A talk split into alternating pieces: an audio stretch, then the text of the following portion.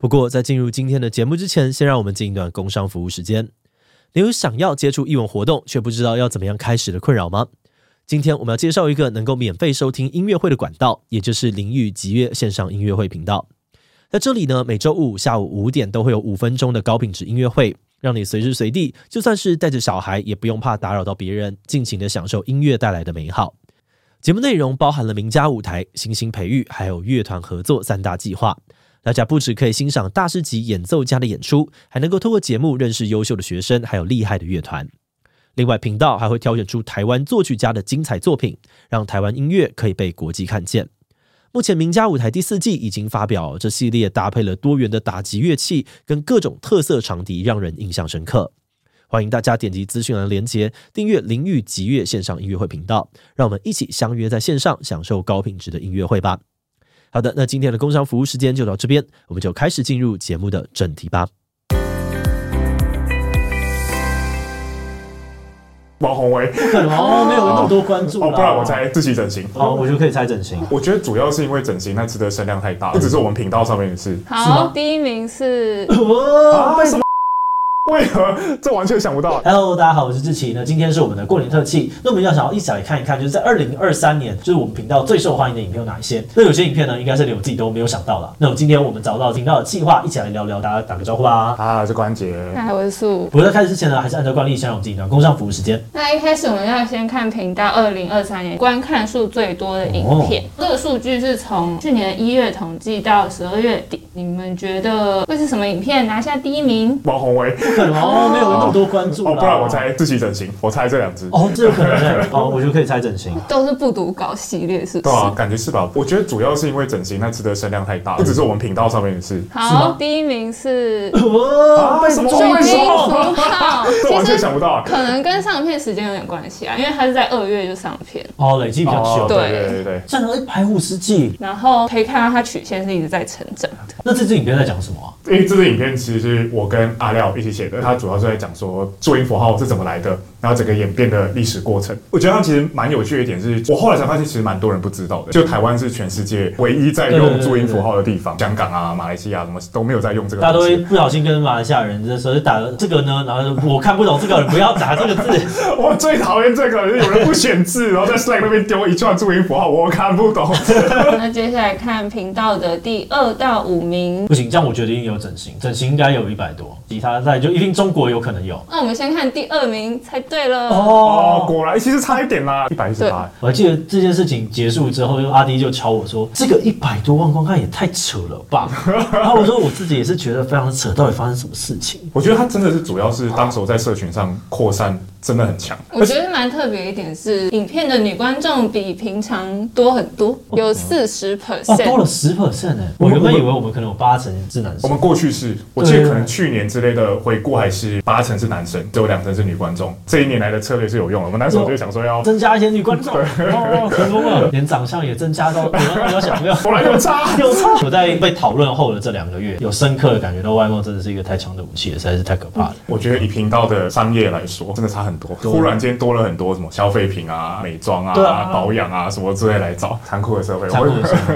那接下来看正片排名的三到五名，分别是暴走族的访谈，就是跟大嘴巴的那个版本，哦，这是超好，那个超有趣，那个超有趣。然后第四名其实是去年的过年特辑哦，是在介绍我们频道一些喜欢留言的粉丝雅婷姐，雅婷姐，第五口也许个哇。然后第五名是港人离港的议题，在。讲为什么很多香港人现在选择移民这样子？其实我觉得还蛮健康的。我本来以为，因为也很多人那种印象，觉得说我们都在靠从中国拉流量，但实际上你看那个排名，其实蛮出我意料的，居然没有我们猜的中国议题。因为我们每次做中国议题的话，都不是在那个时间点上面做，我们通常都是比较结束了之后，然后来带大家回顾一下这整件事情发生什么事。所以可能这个热点的原因会导致它没有办法到那么的大。而且其实即使是以整个主题来看，我相信我们讲中国议题应该一个礼拜有的时候也不到一支。我们刻意在做这件事情啊，就是不想要太依赖这个东西。对，不然的话、也想要转型成臭中国 YouTuber。但确实这一次的前五名是比较少新闻题目啦，但我们其实还是有做很多新闻时事，所以这边也来帮大家回顾一下我们去年有做的一些国际大事的回顾。上半年的话，就是有比如说中国解封啊，土耳其地震，土耳其地震那个我们是找有去那边搜救来做访谈。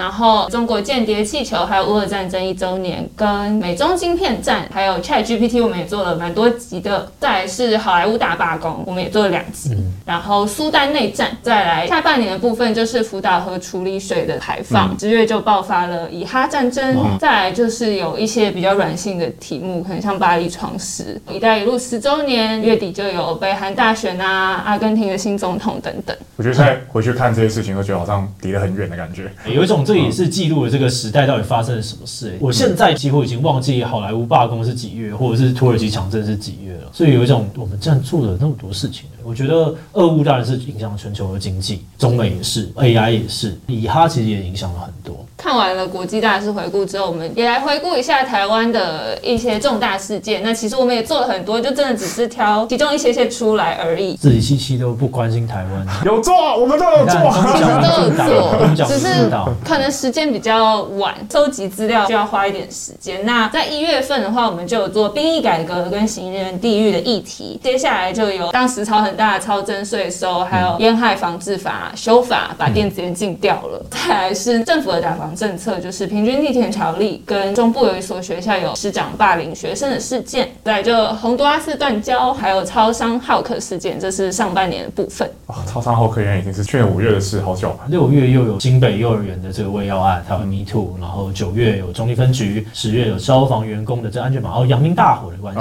十一、哦、月有台电的亏损，乌干达的学工案进口蛋，然后十二月我们还做了一八的课纲和英文的争议。我其实，在看这个的时候，我就在想说，有的我们真的是比较晚才做嘛，像是我们的那个蛋就是比较晚才做。从、嗯、你们的角度，你们会觉得但这个议题啊，如果我们是在它发生的时候，我们用今天不读稿这些简单的来带大家去看看，说这个议题里面有哪些可以讨论跟延伸思考的点，把它做的简单一点，是你们会期待的方向吗？因为我本来刚开始的时候是我写，后来因为。资讯比较混乱，搁置了一阵子之后，才又换另外一位企划写。然后我觉得困难点在于当下，可能就是因为资讯很混乱，所以大家会想要看到我们的整理。可是当很多事情还没有办法被证实的时候，我们不能证实这件事情真的是很尴尬，因为大家会认为说啊，不就已经讲了吗？那个证据看起来也很真实，但是你实际去查证的时候，你会发现没有任何能够溯源的，或者是这个人讲的这个东西，我们好像也没有足够的专业知识去判断它。那这时候该怎么办？好像是有点困惑的。我觉得这件事情跟我们频道越来越大是有关的，所以大家对我们的期待会很高。我们现在不能讲错话，对，导致我们其实，在做实事的时候，至少我们对自己的要求非常高。我们要很完整的证据，那我们才有办法去讲。这个它可能就会导致我们确实会跟的比较慢了。但我觉得那个好处是，我应该蛮有信心，觉得我们做出去的东西基本上错误率是偏低的，算是足够完整的。这个长期的信任价值，可能还是我们大家想要坚持。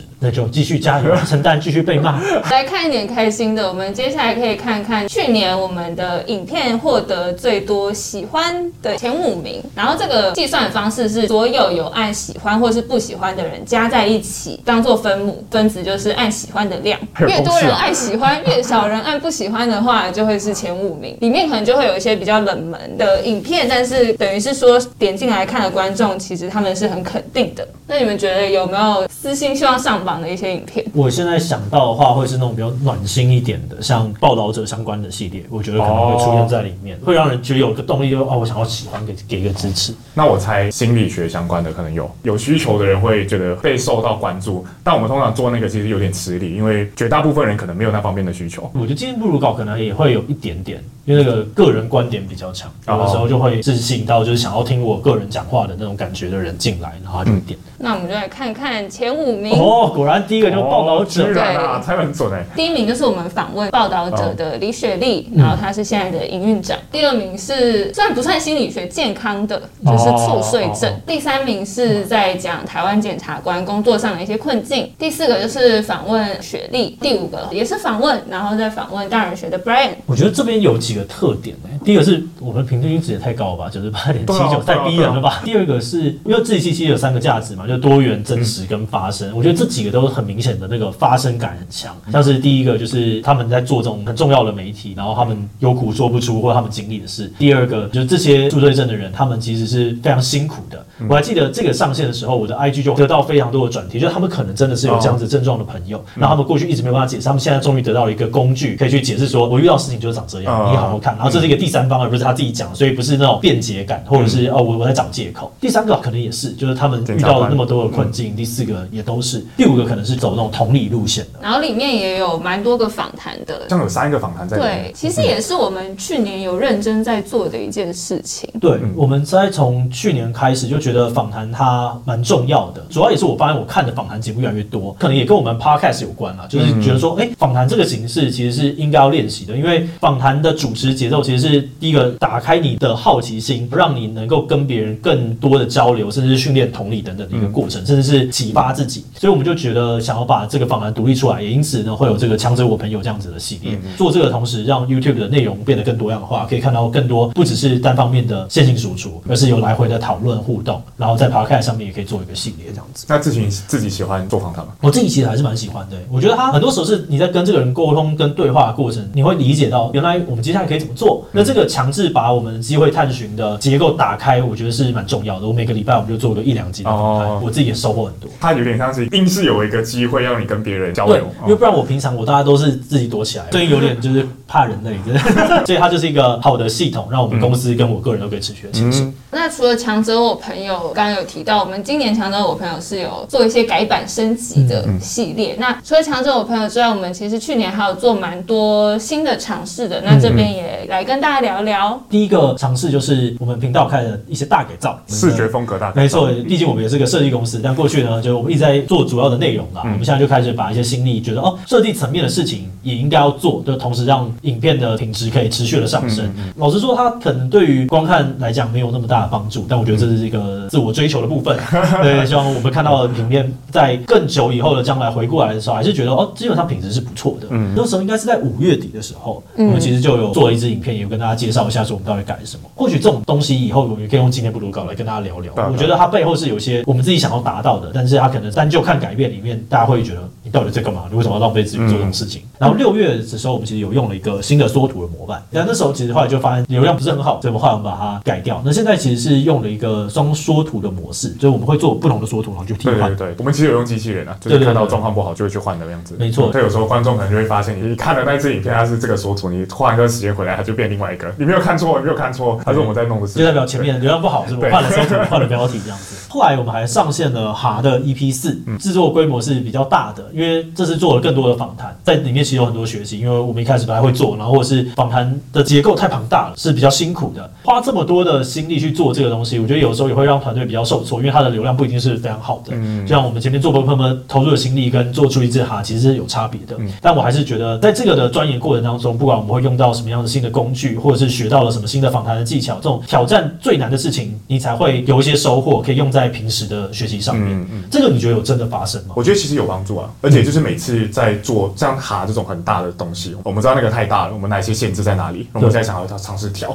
然后调到一个程度之后，它就有办法被用在我们一般正片里面。那这件事情是在持续在发生中。然后再来像今天不如稿这个新的系列，应该是大家比较知道，因为毕竟我就开始作为一个人类，你是人类了，我是人类稿机，对，以前是读稿机。然后呢，随着越来越大，就是我的个人的发言呢，还是有受到一些限制啊，这我不否认，因为容易造成一些伤害，我觉得这是不好的。所以我个人还是会有有一些表达欲，针对时下发生一些事件。那这个表达欲呢，我们就用今天不如稿这样子的节目来做。要我讲话，就是要给我钱，但是希望能够。讲出我看到一些有趣的事，因为今天不稿，我觉得它的看点是包含了带大家去讨论一些事件以外的这个系统它是怎么形成的，嗯、然后有一些数据去验证它，以及在这里面我们有一些非线性结构的岔题，像是我们常常结束就会闲聊嘛，然后那些东西就被剪到我们的花絮里面。我觉得其实那都蛮好看的，所以是希望大家可以跳脱一个比较制式的结构，就像是观察两个人的闲聊这样子。还有一个不读稿一个很好用的功能，是它可以很快去回应一些争议事件。哦，对对对，我觉得是蛮好的。过去我们的做法做不到，嗯，但是现在可以用这个角度去让人感受到那种更人的味道。那如果大家对今天不读稿，或是我们其他新的尝试有什么意见，也可以很欢迎在底下留言给我们哦。那最后也想来问大家，就是这些二零二三年的影片，就是你最有印象的是哪一集呢？那如果大家还没有看过的话，也可以去找来看看。那最后也要谢谢，就是大家在二零二三年的支持，在这边也祝大家新年快乐，新的一年都顺顺利利。那最后，如果你喜欢今天影片，也欢迎分享出去。此外呢，也可以点击这个地方看我们二零二三年的七大 Shorts 回顾，非常好笑。那么今天的这一期就到这边告一段落，我们就明晚再见喽，拜拜。